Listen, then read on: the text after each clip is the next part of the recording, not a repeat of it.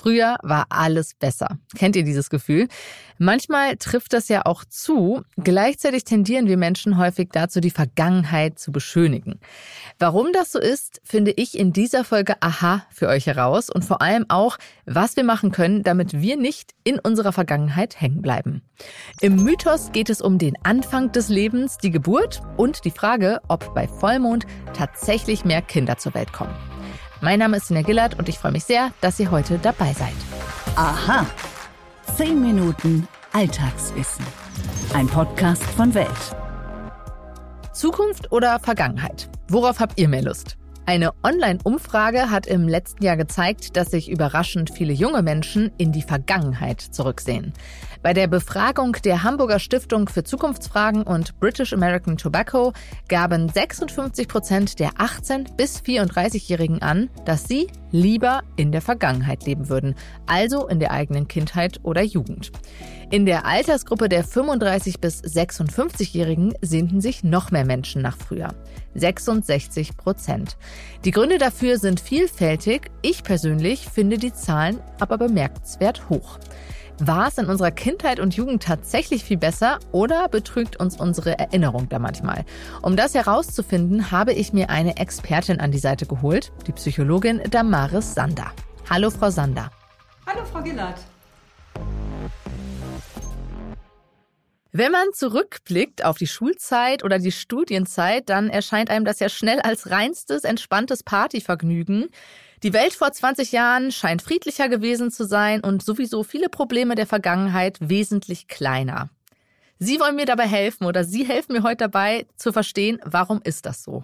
Dafür muss man sich vor Augen führen, unser Gedächtnis funktioniert ja nicht wie ein Videomitschnitt, ne? dass so eine Kamera mitläuft und alles aufzeichnet, sondern eher wie, ja, vielleicht wie ein Kunstwerk, ne? etwas, was aktiv geschaffen, erschaffen wird und was unseren ja, Motiven, unseren Bedürfnissen, unseren Zielen dient. Also Erinnerung ist auch nicht zweckfrei, sondern die ist sehr eingefärbt durch unsere Bedürfnisse, was wir von einer Erinnerung auch wollen oder brauchen. Erinnerung dient uns ja zum einen dazu, so eine Ordnung zu schaffen. Also die soll übersichtlich sein, die soll schnell zu erfassen sein, irgendwie also auch ökonomisch. Und die dient auch, das ist eine ganz wichtige psychologische Funktion, unser Selbstwertgefühl zu stärken, unsere Identität zu stabilisieren. Wenn man sich diese ja, Zwecke der Erinnerung vor Augen führt, macht das total Sinn, dass unser Gedächtnis so funktioniert, dass wir Ereignisse, die mit starken, vor allem mit starken positiven Emotionen verknüpft sind, dass wir die präsenter haben. Und was Erinnerung auch macht, ist, dass ähm, Widersprüche geglättet werden. Also es wird wie so ein quasi so ein Beauty-Filter drüber gelegt und die Ereignisse, Erlebnisse werden vereindeutigt. Also was in der Schulzeit bestimmt schwierig war, so sich aufzuraffen für diesen fürchterlichen Aufsatz oder ja, die Spannungen in der Klasse mit bestimmten Leuten, die schwierig waren, viel Frustration, Langeweile, das wird alles eher so rausgeschnitten. Es bleibt sowas wie so eine klare oder klar wirkende Geschichte, was ich vorher mit diesem Kunstwerk sagte. Ne? Mhm. Ne? Man sagt, ach ja, so war das. Und wenn es eben in dieser Form dann ist, dann äh, kann es auch diesen Zweck erfüllen, eben psychologisch würde man sagen, das ist dann wie so eine innere Repräsentanz, die wir gebildet haben, also ein inneres Bild von einem Lebensabschnitt, vielleicht von einer Beziehung, von einem Urlaub, können darauf zurückgreifen und die dient uns dann zum Beispiel zu sagen, ach ja, ich bin eine gute Schülerin oder ich werde das jetzt meistern, weil damals habe ich das ja auch geschafft. Also total gut, dass das so funktioniert. Das hilft uns sehr. Wie ist es denn? Tappen wir Menschen alle gleichermaßen schnell? Ich sage es mal in diese Falle oder setzen diesen Filter gleichermaßen ein oder variiert das? Also erstmal, dass wir diese Mechanismen haben, das, machen, das haben wir alle gleich. Ne? Also so sind wir halt gestrickt. Das ist das Menschliche. Worin wir uns unterscheiden, ist schon, wie sehr eine bestimmte Person vielleicht das auch braucht, darauf zurückzugreifen.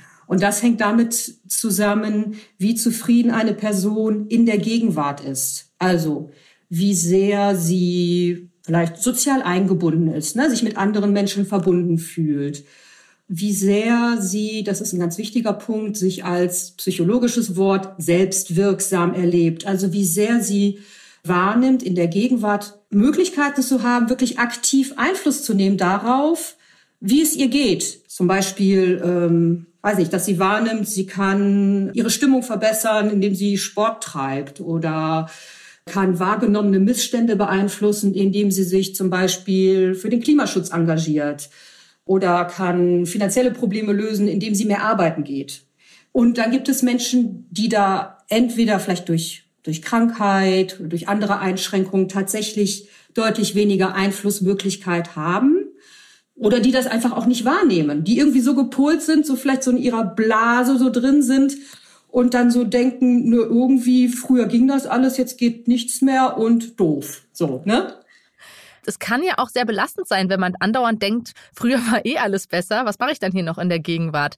Wie kann man denn, gibt es da einen Trick, wie man den Eindruck, dass früher alles besser war, verhindern kann oder sich nochmal bewusst machen, dass es eben doch nicht alles so super Party einfach war während des Studiums oder der Schulzeit? Ja, das finde ich eine äh, super gute Frage, weil das ist echt schade, wenn ein Mensch da so drin stecken bleibt, weil es ja auch nicht der Realität entspricht. So, das vielleicht noch mal gesagt, es ist nicht so, so, ne? Und ein so wie so eine Überschrift wäre, leben Sie im Hier und Jetzt, also den Moment wahrnehmen. Dazu gehört zum einen wirklich mal wahrzunehmen, genau jetzt diesen Moment. Zum Beispiel, wir reden jetzt hier miteinander. Das ist doch toll. So, ne? Und wirklich wahrzunehmen, hey, ich bin gerade am Leben, ich atme, ey, was für ein Wunder ist das? Ist doch der Hammer. Also, in so einem Moment, wenn man das wirklich spürt, spürt man vielleicht auch was so von dieser Zerbrechlichkeit. Und das kann einem auch irgendwie fast wie so Angst machen. So, oh je. Aber sich darauf einzulassen, wie toll das ist, gerade jetzt am Leben zu sein und Dinge machen zu können. Und die andere Richtung wäre, dann auch aktiv zu werden. Und ja, zum Beispiel mit zunehmendem Alter oder auch manche Menschen schon jung durch Krankheit oder durch Schicksalsschläge, da werden die Handlungsspielräume sehr eingeschränkt, aber es gibt immer Handlungsspielräume. Und es ist, macht einen riesen Unterschied, ob man die wahrnimmt oder ob man festhält an diesem, ja, früher war alles besser. Ne? Also ob man wahrnimmt, was jetzt möglich ist was kann ich jetzt zum Beispiel neu lernen? Denn dieses früher war alles besser, das ist ein bisschen wie so eine, ja, weiß ich nicht, miefige Wohnung, ne? Ja, es ist warm und gemütlich. Ja, aber da mal frische Luft reinlassen, ne? Frau Sander, vielen Dank. Ich glaube, wir haben jetzt genug Tipps, damit keiner von euch in der Vergangenheit festhängen muss. Dankeschön. Sehr gerne. Jetzt geht es weiter mit Mythos oder Wahrheit und der Frage, ob bei Vollmond tatsächlich mehr Kinder geboren werden. Stimmt das wirklich?